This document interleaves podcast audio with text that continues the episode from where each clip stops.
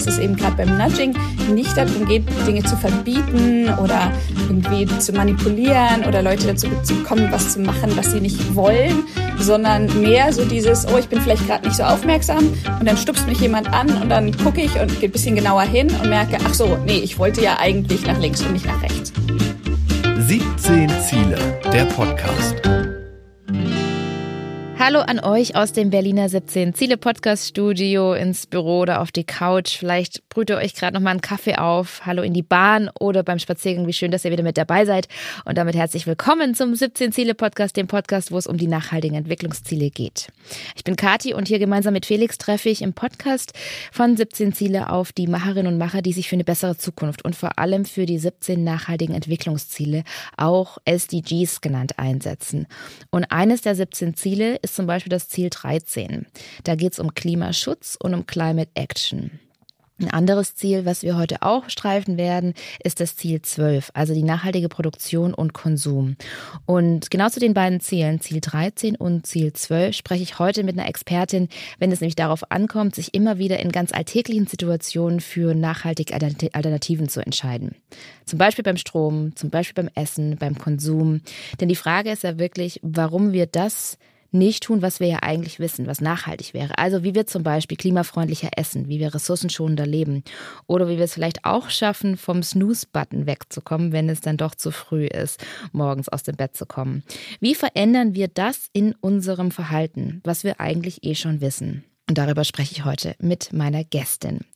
Ich treffe heute und ich freue mich riesig, dich jetzt hier im Podcast begrüßen zu dürfen. Bei uns ist Christina Krawert. Sie ist Professorin am Department of Economics der Universität in Kopenhagen. Ähm, liebe Christina, du hast einen Doktor PhD in Economics von der Universität in Aarhus. Du hast in Aarhus auch deinen Master gemacht in International Economic Consulting und du bist Co-Founderin von Impactually. Das ist eine Unternehmensberatung, die die Erkenntnisse aus der Verhaltenswissenschaft einsetzt, um geschäftliche und gesellschaftliche Auswirkungen dann nochmal zu erläutern und natürlich dann auch zu schauen, wie das erzielt werden kann. Du bist genau richtig für unseren 17 Ziele Podcast, denn du äh, bist auch, und damit ist ein prominenter Gast bei uns in der Liste sozusagen, unsere Gästinnen, unter den 10 Behavioral Scientists You Should Know, also unter den 10 Verhaltenswissenschaftlerinnen, die man kennen sollte. Und du nennst dich selber Behavioral Economist statt Scientist. Und darüber will ich auch gleich mit dir sprechen. Liebe Christina Kraver, toll, dass du da bist. Herzlich willkommen bei 17 Ziele. Ja, vielen Dank für die Einladung. Ich freue mich auch riesig hier zu sein. Wir haben ja immer ganz äh, unserer Tradition folgend die Schnellfragerunde, um so ein bisschen ein Warm-up zu haben. Und damit würde ich direkt auch bei dir natürlich gerne beginnen. Erste Frage, liebe Christina, was sind die 17 Ziele für dich? Ja, du hast es ja schon angesprochen, persönlich und in meiner Arbeit sind natürlich so Ziel 13 und 12 so besonders wichtig. Aber was ich eben schön finde an den Zielen, ist, dass man eben das große Ganze nicht aus den Augen verliert. Wir sehen es ja jetzt auch viel, jetzt zeitweise ist eben Klimawandel wichtig, dann ist vielleicht internationale Gesundheit wichtiger, dann ist wieder Frieden ein wichtiges Thema, was wir so in den Medien haben und was natürlich auch in der Forschung vielleicht bestimmte Schwerpunkte hat. Aber ich glaube, es hilft eben, dieses, dieses große Ganze zu haben und zu sagen, okay, all diese Ziele sind eben gleich wichtig, vielleicht nicht alle genau zur gleichen Zeit, aber dass wir das eben nicht aus den Augen verlieren, dass wir uns mit all diesen Nachhaltigkeitszielen beschäftigen und wie die eben auch miteinander zusammenhängen. Du beschäftigst dich, und ich habe es in meiner Anmoderation noch nicht genannt, Verhaltensänderungen, auch Nudging genannt. Nenn uns doch ganz kurz, was du dahinter verstehst unter dem Begriff Nudging. Was bedeutet der Begriff für dich? Genau, Nudging ist ja so ein bisschen die angewandte Verhaltensökonomie. Also es ist die Idee, dass man eben wissenschaftliche Erkenntnisse aus der Verhaltensökonomie eben jetzt auch einsetzen kann als Steuerungsinstrumente, so ähnlich wie man Steuern einsetzt oder andere monetäre Anreize an der Subventionen und dann eben zu sagen, naja, wir sind nicht alle vielleicht so, so rational, wie wir das gerne glauben, dass irgendwas wird teurer und dann kaufen wir weniger davon, sondern in so vielen Situationen machen wir eben auch schnellere Entscheidungen, passt nicht so richtig auf oder ähm, sind davon beeinflusst, was andere Menschen tun. Und Nudging kann es dann ein bisschen damit helfen zu sagen, wie können wir es leichter machen, den Menschen das zu tun, was sie eigentlich geplant hatten, selbst wenn im alltäglichen Stress wir vielleicht nicht immer über alles so nachdenken und dann so ein bisschen so kleine Leitlinien zu geben im Alltag, um eben die Entscheidungen zu treffen, die wir eigentlich gerne treffen würden, wenn wir vielleicht wirklich genau drüber nachdenken würden. Da schauen wir gleich nochmal en Detail rein. Ich bin sehr gespannt auf deine Analysen. Letzte Frage aus der Schnellfragerunde. Wenn du dich mit Nudging beschäftigst, wie sieht denn dann dein Arbeitsalltag auch aus? Genau, also gerade an der Universität ist natürlich ein Teil auch Unterrichten, also eben auch äh, den Studenten beizubringen, was ist Nudging und was äh, sind da die Verhaltensänderungen, die wir bewirken können. Aber dann ist natürlich ein großer Teil eben die Forschungsprojekte und da gibt es dann ganz unterschiedliche Art und Weisen, es zu machen. Ich arbeite zum Beispiel viel mit Organisationen zusammen, dass wir Feldexperimente durchführen, also dass wir direkt im äh, alltäglichen Leben eben verschiedene ähm, ja, Nudges testen oder andere Motivationen testen, aber eben auch im Labor, möglicherweise im Computerlabor, dass wir Studenten einladen und die dann eben am Computer verschiedene ja, Fragen beantworten, Surveys beantworten und äh, das dann eben auszuwerten und äh, da dann Artikel drüber zu schreiben. Ist die Forschung dann mehr vor dem Computer oder auch im Feld mit den Menschen? Leider ist es schon viel vor dem Computer, obwohl ab und zu mal, ähm, vor ein paar mhm. Jahren habe ich mal ein Projekt in Südafrika gemacht und dann war es eben dann auch ein bisschen vor Ort.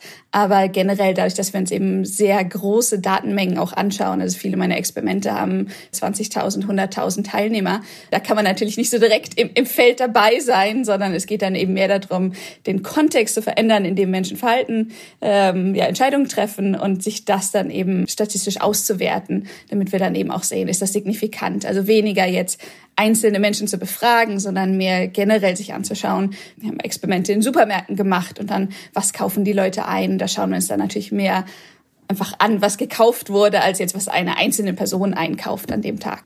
Ja, verstehe. Ich würde gerne noch mal kurz zu deinem, zu deinem Titel kommen. Du nennst dich Behavioral Economist und nicht Behavioral Scientist. Also übersetzt, du nennst dich nicht Verhaltenswissenschaftlerin, sondern Verhaltensökonomin oder wie übersetzt man das richtig? Und warum hast du dich für diesen Zusatzbegriff von Economist entschieden? Das ist äh, eine interessante Frage mit diesem Titel zwischen Verhaltenswissenschaftler und Verhaltensökonom. Ich bin ja Ökonomin, also ich habe ja Ökonomie studiert, also äh, Volkswirtschaft äh, im Deutschen. Das heißt, mein Titel ist an sich ja äh, Ökonom und da eben die Subdisziplin der Verhaltensökonomie. Und wenn wir es genau sehen, ist eben auch die, die Behavioral Economics, Verhaltensökonomie, Nudging auch ein Teil der Ökonomie, weil es hier eben um im Prinzip politische Steuerungsinstrumente geht. Und auch viel der Theorie, die wir haben im verhaltensökonomischen Bereich, kommt eben aus der Ökonomie und es gibt natürlich auch andere Felder wie die Psychologie oder die Soziologie, die sich jetzt mit menschlichem Verhalten beschäftigen. Ähm, das hat aber weniger eigentlich auch mit der Idee von, von Nudging zu tun, die nämlich von einem Ökonomen Richard Thaler entwickelt wurde, zusammen mit einem Juristen, äh, Kerr Sunstein. Richard Thaler hat dafür auch den Nobelpreis bekommen für dieses Thema eben. Das heißt, das Nudging kommt aus der Verhaltensökonomie. Und ja, das ist dann eben auch mein Hintergrund. Du hast gesagt, es ist mit politischer Steuerung ähm, verbunden, das Nudging sozusagen. Wie weit ist Nudging dann auch mit Macht und Geld verbunden? Also was, was ich in meinem Kurs unterrichte, ist diese, dass wir eigentlich vier Kategorien von Steuerungsinstrumenten haben. Ein Instrument sind die wirklich harten Regeln. Das heißt, wir mhm. sagen, es gibt eine Geschwindigkeitsbegrenzung auf der Autobahn oder eben auch nicht. Ähm, und äh, da darf man nicht so schnell fahren oder man darf in öffentlichen Gebäuden nicht rauchen. Das sind dann ja so die ganz harten Instrumente und sagen, das, das darf man oder das darf man eben nicht. Dann gibt es die zweite Kategorie und das sind die monetären Anreize. Das sind einerseits Steuern oder andererseits Subventionen. Also wir machen Dinge günstiger oder wir machen Dinge teurer und versuchen dadurch eben Verhalten zu beeinflussen. Dann gibt es die klassische Kategorie der Information. Das ist ja auch das, mit dem wir uns auch hier viel beschäftigen, eben den ja, Menschen zu erklären, was, was sie tun sollten, was nicht, was vielleicht gefährlich ist, was gut für sie ist, äh, Aufklärung, ähm, Bildung im weitesten Sinne.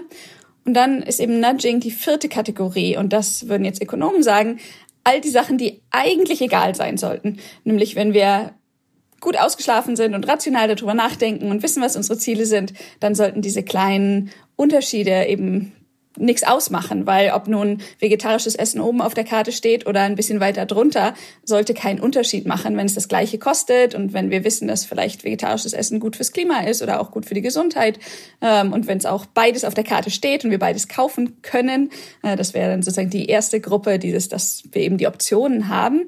Aber was wir dann eben sehen, ist, dass es dann doch einen Unterschied macht, was eben wo steht oder was als die normale Version angesehen wird oder, oder diese Dinge. Und deswegen ist es halt auch interessant, dass Nudging aus der Ökonomie kommt, weil viele der klassischen ökonomischen Modelle beschäftigen sich viel mit dem Thema, wir haben bestimmte Informationen, wir haben bestimmte Präferenzen, es gibt bestimmte Auswahlmöglichkeiten und wir haben ein bestimmtes Budget und damit treffen wir dann Entscheidungen. Und dann wurde eben in den so 90er Jahren, Anfang 2000 eben viele Studien, die dann gezeigt haben, das ist es aber nicht alleine. Und in der Privatwirtschaft werden natürlich auch solche ähnlichen Einsichten schon länger benutzt. Aber was jetzt an Nudging neu ist, ist zu sagen, vielleicht sollten wir eben auch in der Politik oder wenn wir eben uns überlegen, wie können wir generell Veränderungen in der Gesellschaft schaffen, dass wir diese Sachen nicht ignorieren, sondern auch sagen, was sind da die Konsequenzen und können wir das eben gezielt auch einsetzen. Aber gibt es Nudging dann in dieser Form nicht schon immer in irgendeiner Form? Das ist jetzt einfach nur ein neuer Begriff sozusagen seit den 90ern, was du gesagt hast? Oder braucht man diesen Begriff des Nudgings, um sozusagen auch diese wissenschaftliche Perspektive da, diese ökonomische Perspektive mit reinzubringen?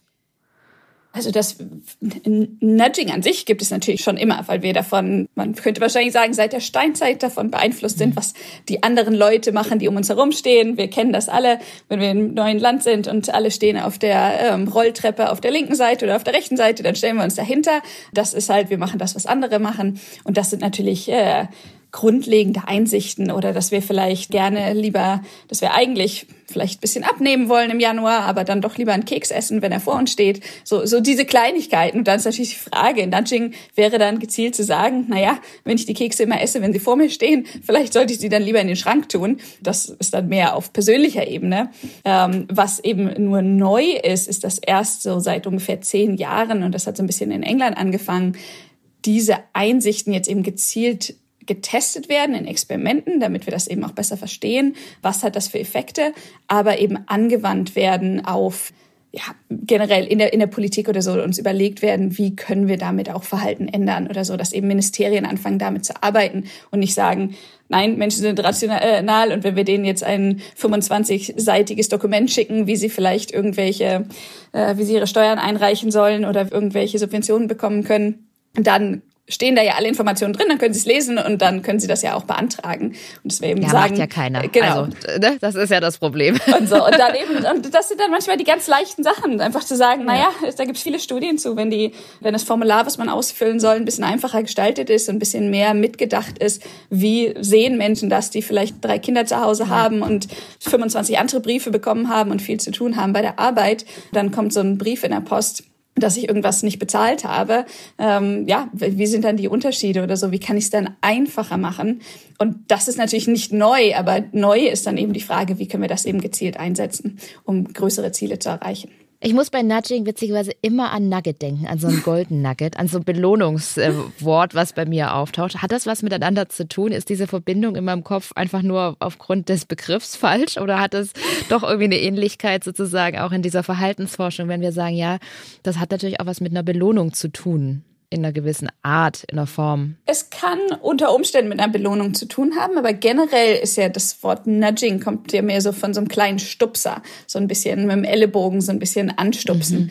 Und ich denke, das ist auch wichtig hier mit zu berücksichtigen, dass es eben gerade beim Nudging nicht darum geht, Dinge zu verbieten oder irgendwie zu manipulieren oder Leute dazu zu bekommen, was zu machen, was sie nicht wollen, sondern mehr so dieses, oh, ich bin vielleicht gerade nicht so aufmerksam und dann stupst mich jemand an und dann gucke ich und gehe ein bisschen genauer hin und merke, ach so, nee, ich wollte ja eigentlich nach links und nicht nach rechts. Und dann aber trotzdem natürlich noch diese freie Entscheidungsmöglichkeiten zu haben. Und dadurch, dass es eben gerade nicht darum geht, Möglichkeiten wegzunehmen oder eben besonders diese Anreize zu setzen, sondern aber so, wie du sagst, kleine Anreize, dass ich mich vielleicht gut fühle, wenn ich daran erinnert werde, dass ich jetzt äh, besonders viel Strom gespart habe in den letzten Wochen und da vielleicht, keine Ahnung, 15 Euro jetzt weniger verbraucht habe letzten Monat als den Monat davor. Das kann natürlich trotzdem eine psychologische Belohnung sein, aber es sollte eben keine monetäre Belohnung sein. Also vielleicht dann doch die Golden Nuggets im Kopf behalten. Genau. Wenn du die Vorlesungen führst, äh, Christina, es gibt ja auch verschiedene Schritte zum Nudging. Nudging kommt ja nicht einfach nur, jetzt entscheiden wir uns und dann machen wir das und dann gibt es die Verhaltensveränderung, sondern ich kann mir vorstellen, das ist ja auch eine Reise. Nimmst du uns ganz kurz mit, was du da auch deinen Studierenden sozusagen auf dieser Reise mitgibst, um dann erfolgreiches Nudging auch durchzuführen? oder zu testen? Was sind die Schritte? Genau, und ich denke, das ist auch super wichtig, dass wir uns an diese Schritte halten, wenn wir eben Verhaltensänderungen bewirken wollen, weil es geht wirklich darum, dass wir, also normalerweise sind es immer fünf Schritte. Der erste Schritt ist, dass wir erstmal entscheiden, welches Verhalten wollen wir denn genau verändern. Weil wenn es um Nudging geht, dann können wir nur Verhalten verändern, nicht ähm, die Einstellung zu einer Sache. Also ich kann nicht sagen, ich möchte, dass die Leute mehr aufs, aufs Klima achten oder netter zu anderen sind, sondern ich kann mir dann überlegen, ich möchte, dass jemand das Licht ausschaltet, wenn er das Büro verlässt oder ich also möchte, es geht um dass so jemand, konkrete es geht genau um oder? konkretes Mhm. Verhalten und das muss ich erstmal mir klar sein. Das sehe ich viel, auch wenn ich, das ist am Anfang angesprochen, ich arbeite ja auch ähm, Beratung und da haben wir dann viel auf dem Strategielevel zu tun und dann gibt's immer diese großen strategischen Ziele. Aber Nudging ist nicht dazu da, jetzt so ein großes strategisches Ziel zu lösen. Es kann dazu natürlich beitragen als ein Schritt, aber es geht mehr darum, eben zu sagen, was sind die kleinen Verhaltensänderungen, die, wenn ich die regelmäßig mache und wenn auch viele Menschen die machen, dann zu einer großen Veränderung führen. Also das Ziel muss schon da sein und dann bricht man es runter auf die Verhaltensweisen Genau. sozusagen, auf die To-Dos. Genau. Ist das so zusammengefasst? Okay. Das ist der erste Schritt. Man hat ein großes Ziel und dann schaut man sich an, welche kleinen Schritte können Mhm. diesem großen Ziel eben was beitragen. Dann, und dann ist der nächste Schritt, sich zu sagen, okay, warum machen die Menschen das dann nicht? Warum schalten sie nicht das Licht aus, wenn sie aus dem Büro gehen? Ist es, dass sie nicht drüber nachdenken oder dass es auch niemand anders macht oder äh, Natürlich kann es auch sein, dass sie nicht wissen, dass es wichtig ist, aber da gehen wir mal davon aus, dass die meisten Menschen das schon wissen. Ähm, und da verbrauchen wir dann einen großen Teil der Zeit, eben uns zu überlegen, was genau sind diese Barrieren, warum Menschen dieses Verhalten nicht ausführen. Und das ist wirklich der interessante und auch der wissenschaftliche Teil hier wirklich zu sagen, ja, wa was sind die Blockaden? Also wenn ich das mit meinen Studenten oder auch im Consulting mache, dann schreibt man so den ganzen Prozess auf von Anfang bis Ende. Zum Beispiel jetzt hatten wir gerade was zu, zu Food Waste, also Essens, äh, Essensverschwendung. Und dann zu sagen, was sind da die, da die Schritte? Oh, ich kaufe vielleicht zu viel ein, dann habe ich nicht genau geplant, was ich damit kochen will, dann sind die Sachen im Kühlschrank, dann vergesse ich die da oder ich koche was damit und dann esse ich nicht die, die Sachen, die übrig bleiben und dann irgendwann muss ich es wegschmeißen, weil es einfach nicht mehr essbar ist. Und dann zu sagen, wo in diesen, wo in dieser Kette gibt es dann die Probleme und welche möglicherweise psychologische Barrieren habe ich da. Wenn ich das dann gemacht habe und meistens habe ich dann zwei oder drei verschiedene Ideen, dann kann ich überlegen, welche Nudges oder welche anderen Anreize oder so relevant sind, die dann auch genau sich mit diesem Problem beschäftigen. Wenn ich eben sage, oh, es ist, dass ich vielleicht nicht genug plane, bevor ich einkaufen gehe, dann wäre vielleicht die Idee, dass ich mir einen Mealplaner mache oder dass man Leuten eben irgendwie, wenn man in den Supermarkt reinkommt, sagt, ach, denkt doch mal kurz drüber nach, was ihr eigentlich heute kaufen wollt, bevor sie eben anfangen, was, was einzukaufen. Aber ganz kurz eingehakt, Max, machst du das dann sehr individuell auf der individuellen Ebene? Weil du hast vorhin gesagt, in der Wissenschaft arbeitest du mit 100.000 Zahlen ähm, oder auch mit Probanden und Probandinnen. Machst du das dann auf so einer Ebene sozusagen auch bei 100.000 Individuen oder ist das dann sozusagen über ein System, läuft das über ein System? Weil das ist ja unfassbar viel Datenmengen, die du da sammelst und auch einsammeln musst. Das dauert ja ewig. Das stimmt schon, wie wir es halt häufig in der, in der Praxis machen, gerade in der Forschung oder auch äh, in der Beratung, ist, dass wir zum Beispiel ähm, Umfragen machen und dann eben schauen, okay, was sind so die größten Probleme? Und das ist ja generell, auch wenn wir uns mit Steuern oder jetzt verschiedenen Prämien oder so zum Gas beschäftigen, es geht ja nicht darum, dass es für jede einzelne Person genau die richtige Sache ist, sondern es geht halt darum, dass wenn wir uns eben überlegen, was sollten wir jetzt äh, verändern, was hat eben die größten Effekte für, für die Mehrheit und was ist für die Mehrheit das Problem? Und das kann teilweise eben durch, dass ich vielleicht 200 Leute oder 500 Leute befragen würde in einem Survey und dann eben schauen würde, okay, was sagen die, was sind so die Probleme? Zum Beispiel, anderes Thema ist Sparen, das ist jetzt nicht der Umweltbereich, aber Geld sparen und so. Wie kommt es so, dass am Ende des Monats immer nicht genug Geld übrig ist? Und da gibt es natürlich verschiedene Gründe bei verschiedenen Menschen und sich dann eben anzuschauen, okay, was sind da die Sachen, die herausstehen? Also das war Punkt zwei, ne? Diese wirklich diese Hindernisse rauszufinden. Genau. Spannend. Ja, und Was geht, lass, lass uns weitergehen. Drei, vier, fünf. Das ist ja alles eine Reise sozusagen. Äh, aber wo man schon ganz viel wissen muss und einhaken muss über den Gegenüber. Genau, und dann in, im Schritt drei geht es dann natürlich darum, sich zu überlegen, okay, was könnten jetzt interessante Nudges sein? Da geht es auch viel darum, einfach in die Literatur zurückzugehen und sich zu überlegen, was wurde vielleicht schon mal gemacht, was funktioniert, welche bestimmten Nudges funktionieren eben gut, wenn es um diese, diese bestimmte Barriere geht, zum Beispiel das Thema Defaults, also was ist die Standardwahl, ähm, wenn ich jetzt eben ähm, meinen Stromanbieter wechseln möchte und so, ob ich dann eben direkt den, den grünen Strom, äh, als wenn ich mich nicht entscheide und einfach nur sage, ich möchte jetzt wechseln oder ich möchte den Stromvertrag, kriege ich dann den grünen oder kriege ich dann vielleicht noch den, den grauen Strom. Und für die meisten Menschen, zeigen Studien, ist das relativ egal, weil auch die Preisunterschiede nicht mehr so hoch sind. Aber wenn ich natürlich den Menschen erstmal den grauen Strom anbiete, bleiben auch viele dabei.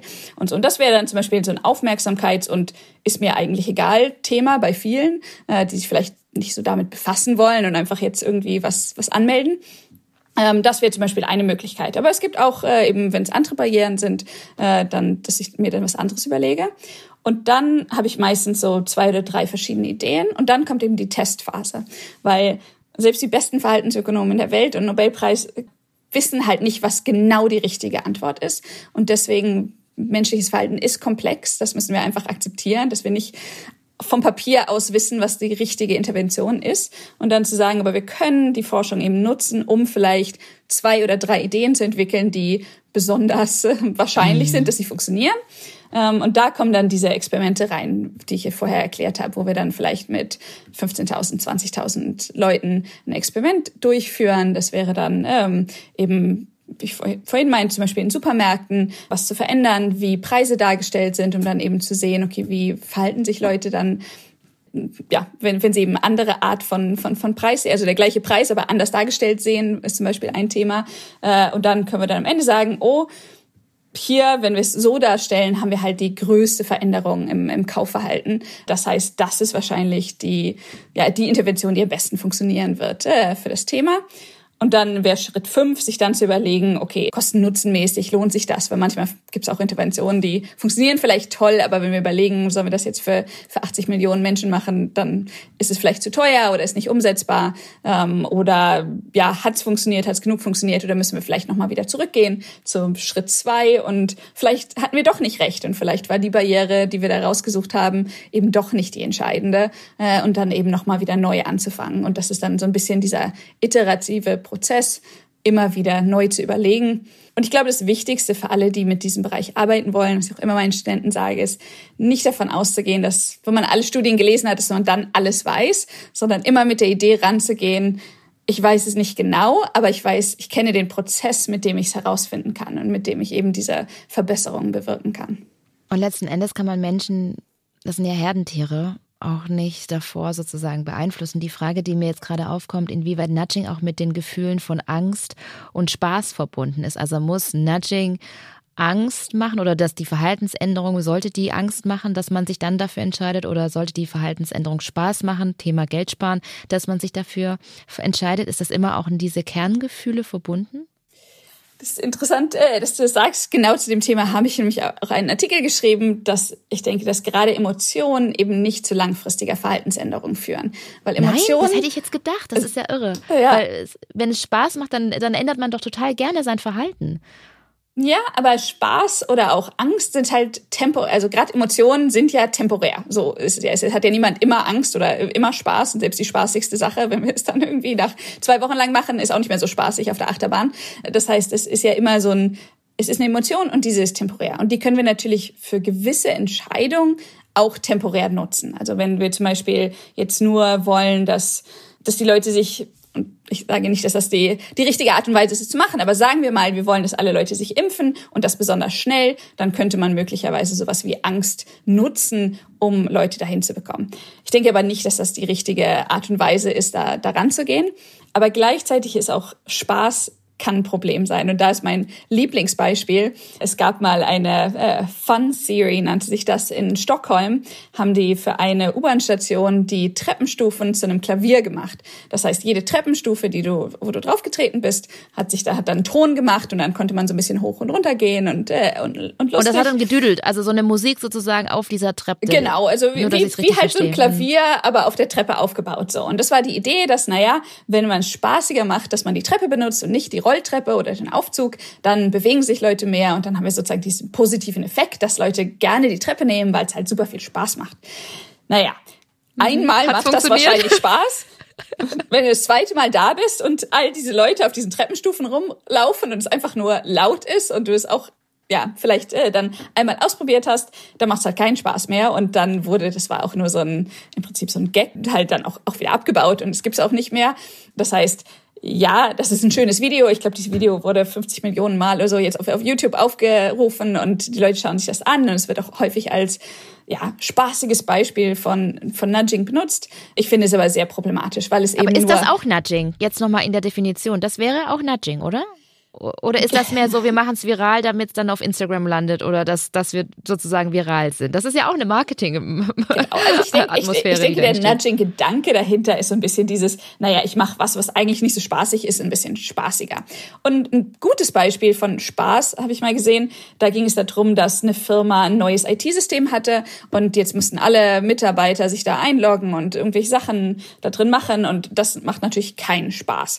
Und was die dann gemacht haben, ist, dass die das so wie so eine eine kleine Schatzsuche aufgebaut haben und dass wenn man bestimmte Sachen fertig gemacht hat und dann konnte man dann so äh, ja, irgendwelche Tipps finden und es war so ein Gruppen, Gruppengefühl und das war dann so eine Schatzsuche. Am Ende gab es einen Preis und das lief dann für 14 Tage oder so, bis dann alle Mitarbeiter dieses System eingerichtet hatten und dann war es auch wieder zu Ende.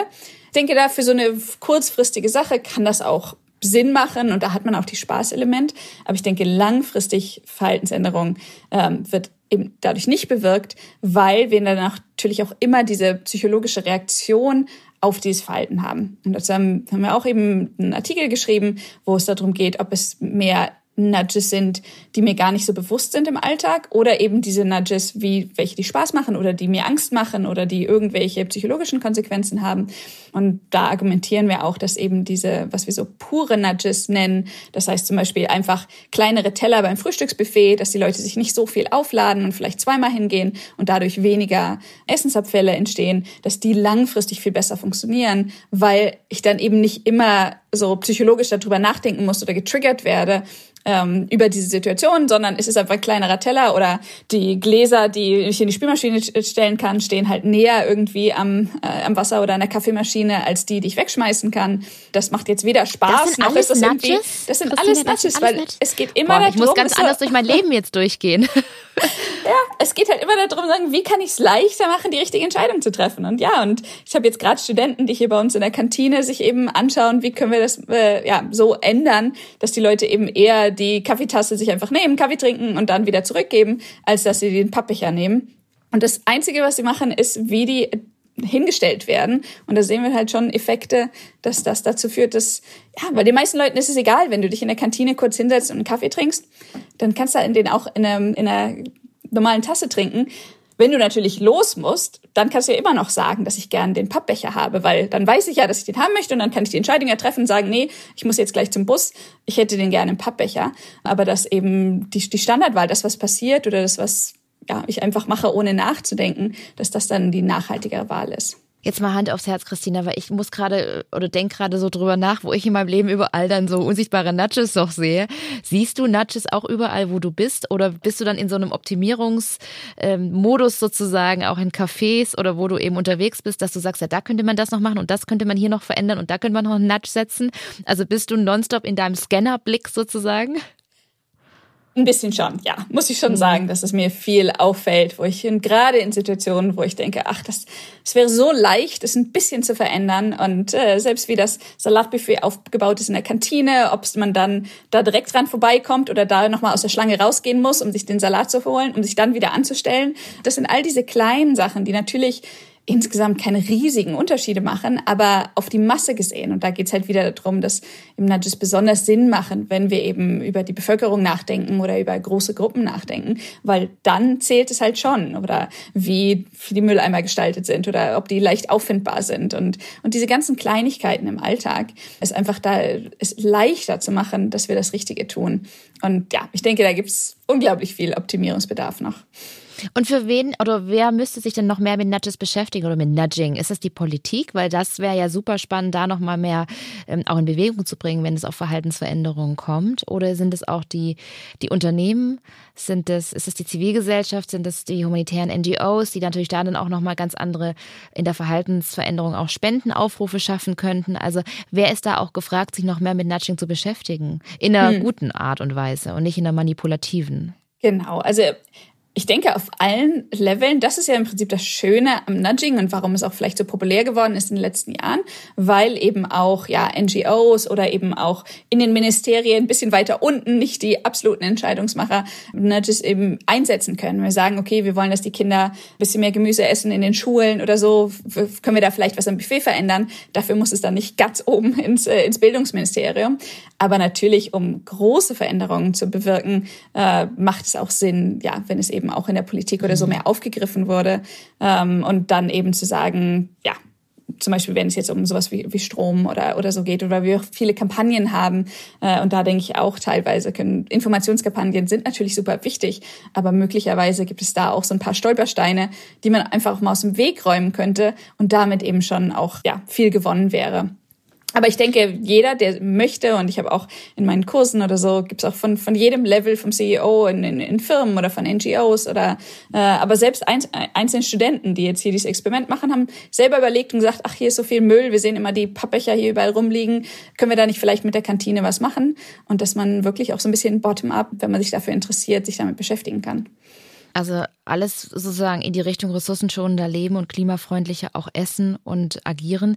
Du musst mir eine Sache noch erklären, weil ich hatte in der Vorrecherche ganz oft von Green Nudging gelesen, dass du mir das nochmal erklärst, weil ich habe mich dann gefragt, gibt es dann auch Blue Nudging und mhm. Red Nudging und Yellow Nudging? Also können wir das durchdeklinieren durch alle Farben? Nimm uns mal kurz mit in den Farbenkatalog von Nudging, weil die fünf Schritte von Nudging, die habe ich jetzt verstanden. Aber was hat das jetzt nochmal mit den Farben zu tun? Genau, also es gibt eigentlich nur Nudging und Green Nudging, das sind die einzigen beiden Kategorien. Und der große Unterschied hier ist, dass als Nudging aufkam, war die Idee, wie sie auch äh, beschrieben ist in dem Buch von, von Richard Taylor und Cass Sunstein, was ja Nudge heißt, also wurde eben auch dieses... Ganz kurz, das Buch heißt wie, weil das packen wir in die Show Notes. Genau, das Buch heißt Nudge, ähm, mhm. das als, als, als Titel. Jetzt bin ich mir nicht sicher, wie es auf Deutsch äh, der Untertitel davon heißt, aber, aber, aber Nudge. Finden wir, ähm, ja, von, wir die Show äh, Richard Taylor und Cass Sunstein. Und was sie da eben besprechen, ist sozusagen die Idee, okay, wie können wir Leuten helfen, Entscheidungen zu treffen, die in ihrem eigenen Sinne für sie am besten sind. Also dass Leute vielleicht Fehler machen, die ich, ich kaufe mir am Anfang des Jahres eine, eine Jahreskarte fürs Fitnessstudio und da gehe ich zweimal hin und dann gehe ich nie wieder hin. Und das lohnt sich ja nicht. Also wenn ich nur zweimal hätte hingehen wollen, dann hätte ich ja vielleicht auch nur zweimal ein Einzelticket kaufen können. Oder, oder für Schwimmbad oder so. Und das ist ja. halt so, und da ist es eben ganz klar dieses Thema so, okay, Menschen machen möglicherweise Fehler im ökonomischen Sinne, wie wir das eben von außen be betrachten können und wie können wir denen dann helfen, diese, diese Fehler zu vermeiden. Und so, da geht es sehr viel um die, die Wohlfahrt auch, auch des Individuums und da geht es in Amerika sehr viel um Sparen. Wir, die haben ja ganz andere aber kurz eingehakt, ja. der Gym-Besitzer, der würde sich ja freuen, wenn man nur zweimal kommt und eigentlich ein ganzes Abo abgeschlossen hat. Also für wen ist Nudging? Für das Individuum oder für, für die Unternehmen? Für das Individuum. Also in für diesem Sinne, genau. Und wäre jetzt Nudging dann zu sagen, okay, wie können wir den Leuten helfen, da halt häufiger hinzugehen? Also Nudging sollte immer ja, in dem Sinn fürs Individuum oder eben für die Gesellschaft sein. Und das ist dann die, das Thema mit Green Nudging, dass es da mehr ja um Externalitäten geht. Das heißt, ich habe jetzt vielleicht nicht so viel davon, dass ich jetzt den ähm, nicht den Pappbecher genommen habe und die weggeschmissen habe, aber generell ist das halt eine Externalität, wie wir das in der Ökonomie nennen. Übersetzt also, das mal kurz. Also, also so eine negative, ein ja, mhm. eine negative Auswirkung auf andere, auf die Gesellschaft oder eben auch auf, auf andere Menschen. Also damit produziere ich halt Müll. Jetzt ich persönlich freue mich jetzt vielleicht nicht so drüber, dass ich jetzt mich da besser verhalten habe oder ich finde es jetzt vielleicht auch ein, ein bisschen nervig oder, ähm, oder mir ist es egal, die Sache mit dem grünen Strom oder so ist mir persönlich vielleicht egal, aber im, im großen Ganzen hat es mhm. eben diese positiven Effekte auf die Gesellschaft. Und da, das ist jetzt dann schon sehr wissenschaftlich, aber es geht so ein bisschen darum, für wen sind dann genau diese Wohlfahrtseffekte. Und der Vorteil an dem Green Nudging ist, es ist relativ klar zu sagen, na, wenn wir so und so viel CO2 einsparen, ist das gut für die Gesellschaft, ist gut fürs Klima und deswegen können wir eben diese uns Nudges überlegen, die Verhalten ändern.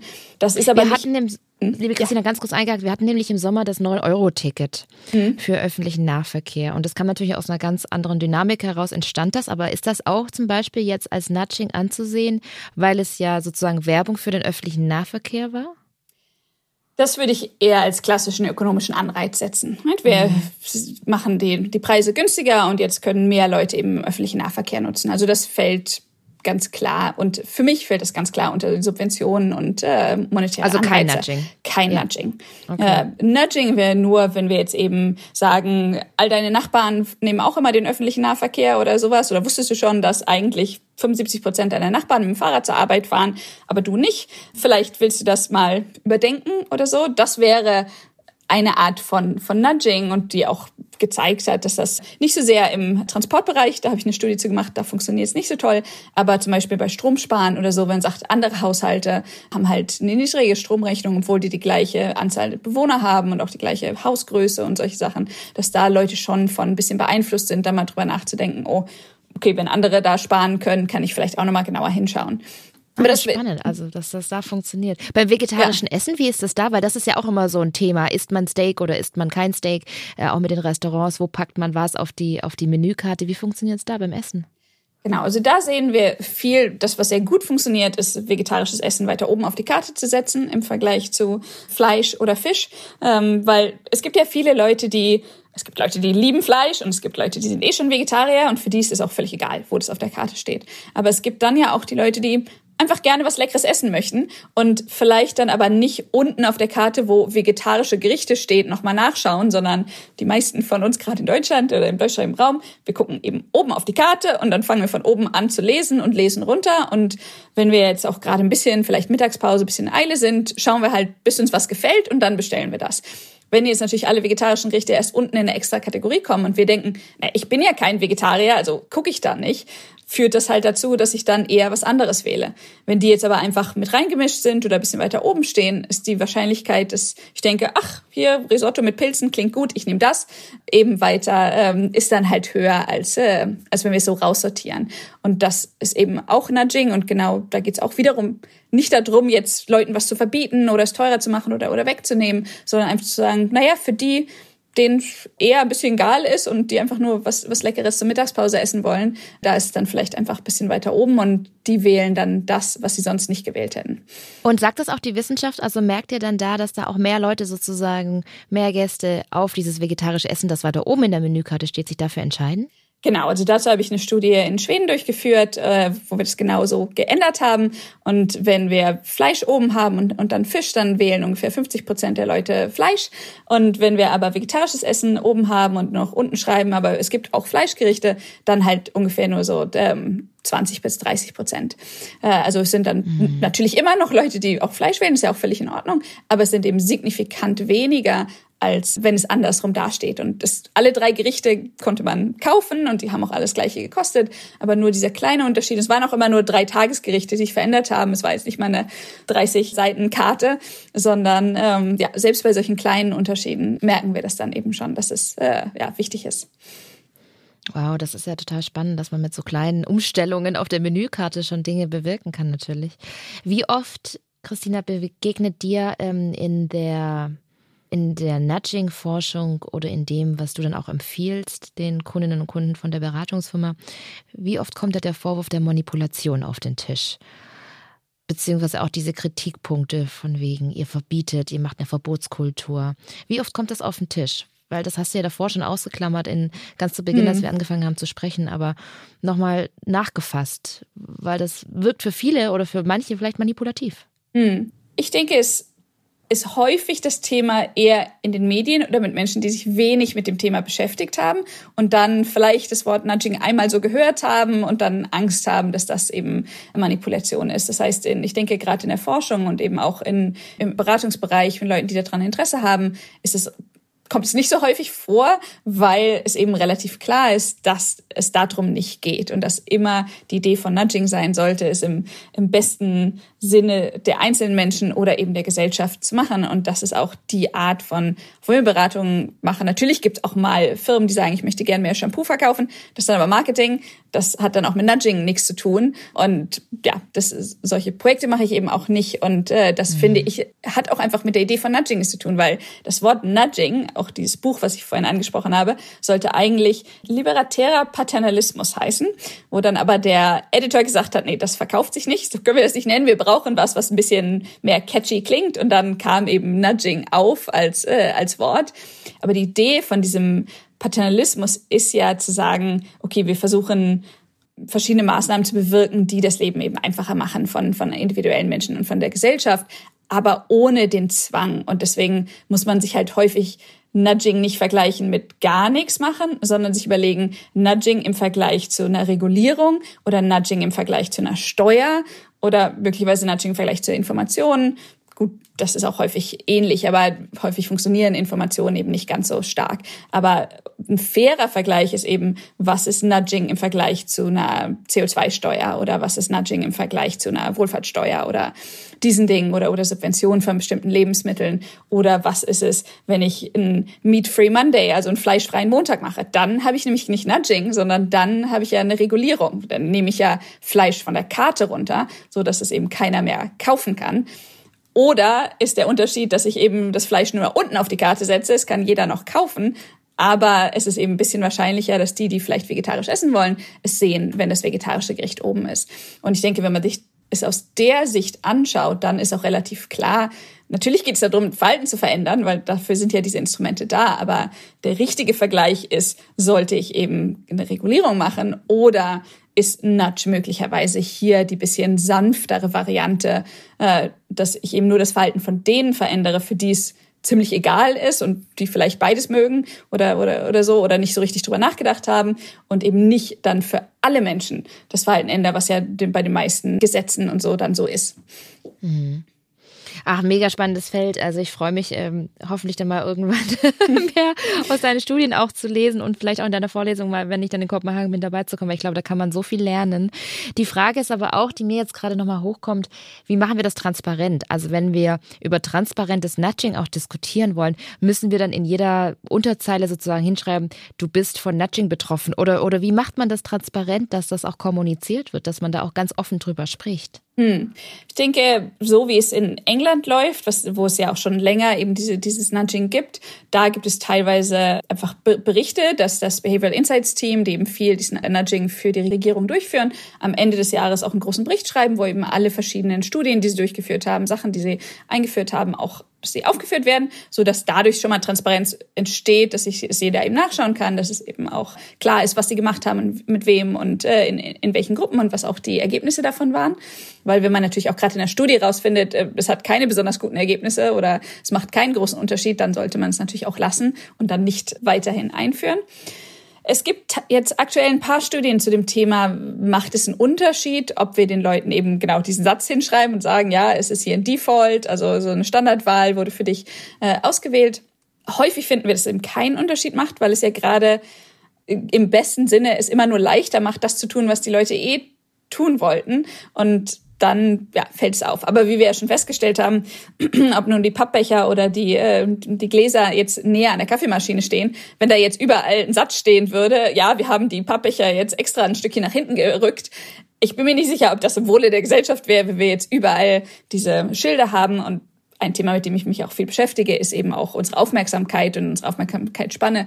Und viele der Probleme, die bestehen, die wir durch Nudging lösen wollen, ist halt, dass viel zu viele Informationen sind. Wir kommen in den Supermarkt und alles ist überall. Wenn da jetzt noch unter jedem Preisschild irgendwas extra stehen würde, wir würden es auch nicht sehen. Ähm, und deswegen denke ich, da ist ein wichtiger Teil klar für große Maßnahmen, die aber auch im Sinne der Gesellschaft sind, denke ich, ist es kein Problem, das auch zu sagen oder in, in, den Medien zu haben. Es ist nicht, dass dann nicht funktioniert, weil es sollte halt funktionieren, weil es ja im, im besten Sinne der Gesellschaft eben sein sollte, jedenfalls für die, für die meisten.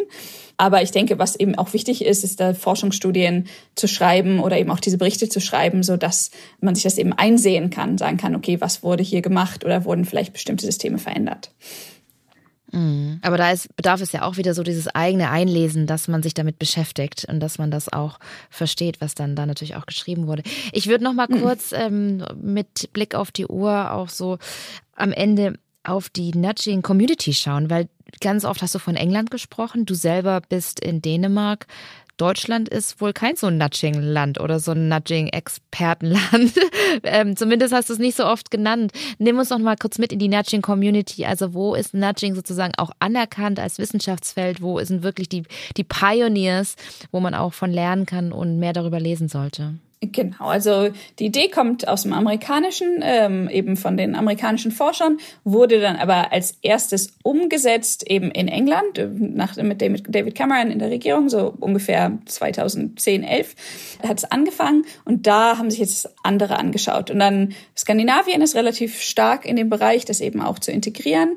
Und auch in Australien passiert relativ viel, also ein bisschen so diese anglosächsischen Länder. Woran liegt das? Warum sind die da so mit vorne dran?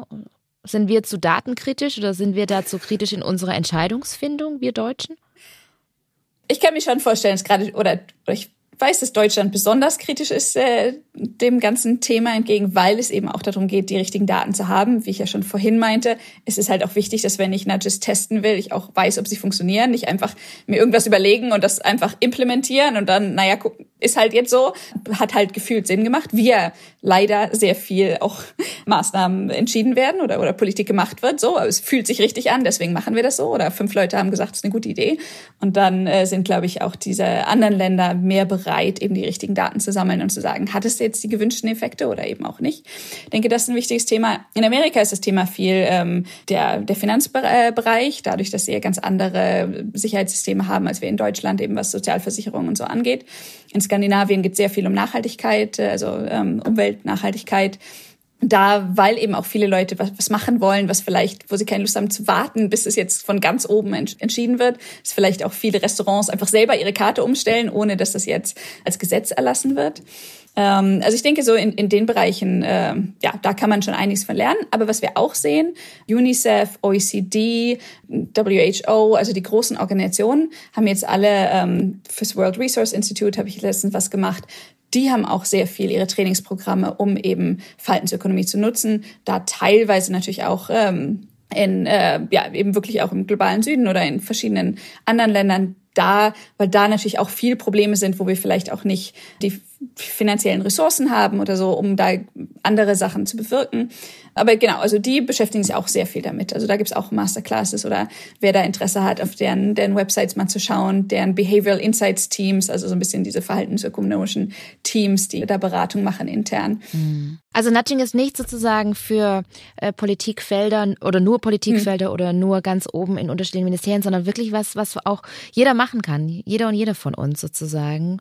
Wie wir auch Freunde, Bekannte, Familien ein bisschen nudgen, anstupsen können. Ist das, ist das machbar? von jedem von uns?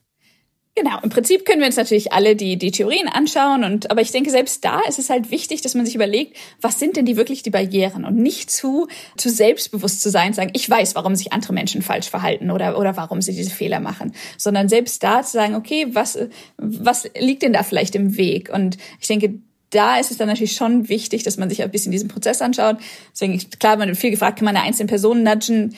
Vielleicht, ja, kann man sicher unter Umständen, aber da weiß man dann ja auch nicht, ob das dann wirklich einen großen Unterschied hatte. Man kann es mit seinen Kindern versuchen und verschiedene Gemüse zur Auswahl zu geben und eben nicht nur sagen, entweder isst du den Brokkoli oder nicht, sondern sagen, Brokkoli oder Erbsen oder Karotten, such dir eins davon aus. Wer wissen wir auch aus Studien, dass äh, wenn es eben mehr Möglichkeiten gibt, dass dann eher etwas äh, sich ausgewählt wird oder, oder solche Sachen. Aber ähm, generell denke ich, äh, ja, macht es halt schon Sinn für internationale Organisationen oder eben auch äh, in der Politik oder größere Firmen. Google zum Beispiel macht viel Nudging nicht unbedingt mit den die Leute, die Google Services nutzen, sondern intern eben gesunderes Essen in den Kantinen oder auch, ähm, dass die Leute zwischendurch mal aufstehen, sich ein bisschen bewegen, nicht die ganze Zeit am Schreibtisch sitzen und da, sondern auch mal ein bisschen äh, in Bewegung kommen. Also solche Sachen, da haben die eben auch intern, aber da geht es dann zum Beispiel um das äh, Wohlbefinden der Angestellten. Und in dem Bereich sieht man auch viel bei großen Firmen, nicht nach außen hin, sondern nach innen hin, eben diese, ähm, ja, die Wohlfalt der äh. Aber das ist ja nochmal spannend zusammengefasst, weil das geht alles auf das Verhalten. Ne? Man natscht ein Verhalten und man natscht aber nicht die Einstellung. Kann man überhaupt eine Einstellung natschen? Entschuldigung, wenn ich jetzt in diesem Englisch-Deutschen bin, aber kann ja. man sozusagen die Einstellung auch verändern durch Nudges? Eigentlich nicht. Also per Definition nicht. Und das ist auch nicht das Ziel von Nudging, mhm. sondern es geht um Verhalten zu verändern, um bestimmte Entscheidungen zu verändern. Langfristig kann das natürlich dazu führen, dass wenn meine Kantine ich jetzt immer wieder das vegetarische Essen oben auf der Karte habe und es häufiger ausprobiere und dann vielleicht lerne, dass mir es äh, schmeckt oder dass wenn die Hafermilch jetzt einfach der Default im Kaffee ist, so dass wenn ich im Coffeeshop morgens einen Kaffee bestelle und da ist jetzt immer Hafermilch drin und habe ich das dreimal getrunken, kann das natürlich schon dazu führen, dass ich langfristig denke, ach, eigentlich schmeckt mir das auch auch mit Hafermilch und nicht mit Kuhmilch. Aber es ist nicht äh, so die, ja, nicht das Ziel von Nudging, jetzt diese generell das, äh, die Einstellung zu verändern, sondern da mehr das Verhalten. Super. Christina, Mensch, äh, großartig, dass du bei 17 Ziele dabei warst. Ich durfte voll viel von dir heute lernen. Ähm, Nehme auch ganz viel mit. Ich glaube, das verarbeite ich jetzt erst nach unserem Gespräch nochmal. auch sozusagen äh, die Frage, wie ich aus meinem Snooze-Wahnsinn morgens komme.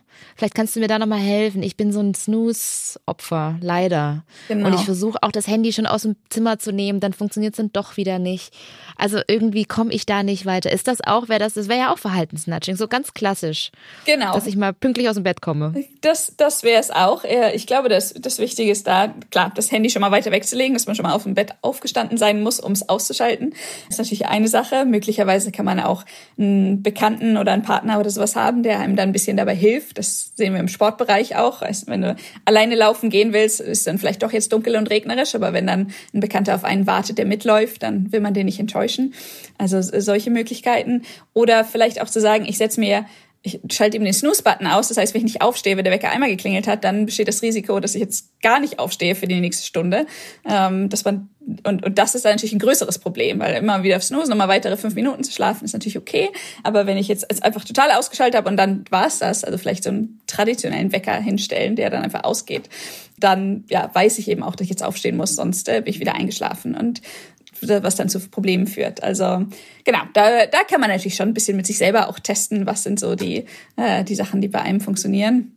Aber also die Frage ist immer, was ist das Hindernis? Ne, das ist so die Kernfrage. Wo geht man ran, um dann da Dinge zu verändern. Nur genau. für uns alle als Post-it-Merkzettel ja. sozusagen. Oder vielleicht auch früher ins Bett gehen. Ich meine, das wäre natürlich auch die Sache zu sagen, ja, ja vielleicht bin ich einfach immer, immer zu müde morgens. Vielleicht muss ich auch einfach mir mal einen Wecker stellen, dass ich auch um 10.30 Uhr ins Bett gehe das ist vielleicht auch eine Möglichkeit. Also wenn, wenn, wenn ich eben wirklich so müde morgens bin, dass ich diesen Snooze wirklich brauche, äh, dann ja, muss man mal überlegen, kann man da was anderes machen oder am Schlafverhalten generell was ändern. Mhm. Und, äh, ja, ich muss mal reinschauen. Das ist nochmal ein schöner Tipp am Ende. Liebe Christina, wir haben auch immer am Ende die Frage, was dir aktuell Inspiration gibt. Das wollen wir auch in die Show Notes packen. Du hast schon ein tolles Buch mit uns geteilt. Vielen Dank. Gibt es noch was anderes, ein Artikel, ein Film, irgendwas, was dich gerade auch als, nicht als Wissenschaftlerin, also einfach als Christina Grabert auch umtreibt? Äh, wo du sagst, Mensch, das hat mich gerade irgendwie inspiriert, das möchte ich gerne in die Community mitgeben, das lohnt sich anzugucken, weiterzulesen, drüber nachzudenken. Ja, also ich glaube, viele Sachen, die mich privat interessieren, sind auch die, die mich beruflich inter interessieren. Äh, ich denke, was ein sehr schöner ein sehr schönes Online-Magazin ist, heißt behavioralscientist.org, für die ich eben auch paar Artikel geschrieben habe, das, wo es um die Emotionen ging, äh, wenn man das nochmal nachlesen möchte. Und die aber wirklich tolle Forscher, wirklich die Top-Forscher im verhaltensökonomischen, psychologischen, auch Umweltbereich haben und da eben Studien einfach zusammenzufassen, zu lesen, aber eben nicht zu einfach so. Das ist eben keine Journalistinnen, sondern alles bei von Forschern eben geschrieben. Äh, aber wer da Interesse hat an diesem ganzen Thema Verhaltensökonomie, Psychologie, Entscheidungen treffen, das kann ich auf jeden Fall empfehlen. Ich habe auch einen Artikel dazu geschrieben zu Online-Dating und Spieltheorie, also auch so ein bisschen andere oh ja, Themen. Das, äh, das ist der Cliffhanger. Äh, genau, also so nochmal was ganz anderes. Auch die Ökonomie wieder angewandt auf äh, aktuelle Probleme. Aber ganz anderer Bereich, als was wir heute besprochen haben.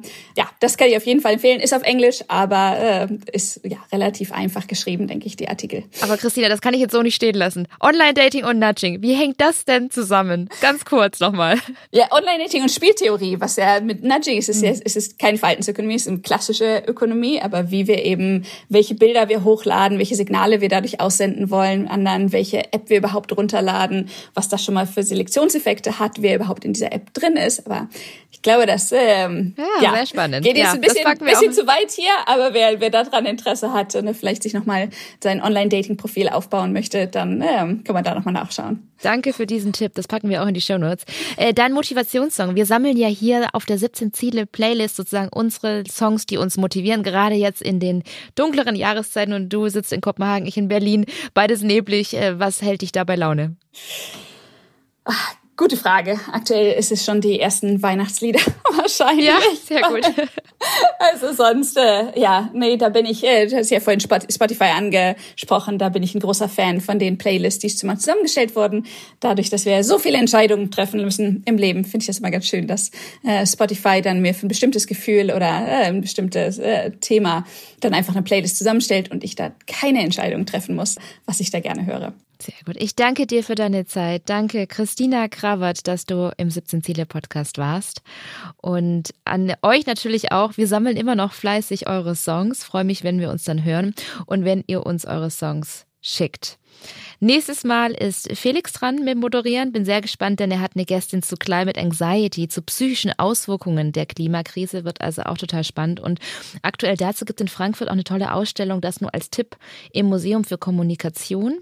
Die heißt Klima und Du, ein Denkraum zum Mitmachen, vor allem zu den Fragen, was können wir als Einzelne und als Gesellschaft tun, um der Klimakrise zu begegnen und gleichzeitig noch in der Ausstellung drüber Klima X, weil wir oft wissen, was gesund und gut für uns wäre, aber in der Umsetzung es einfach noch schwerfällt. Das hatten wir heute auch mit Christina besprochen. Es gilt natürlich auch in Bezug auf die Klimakrise, Thema Starkregen, Hitzeperioden und Dürren, das haben wir alles erlebt und ja, wir wissen, dass wir die CO2-Emissionen deutlich reduzieren müssen. Die Frage ist einfach nur, warum tun wir nicht, was wir wissen.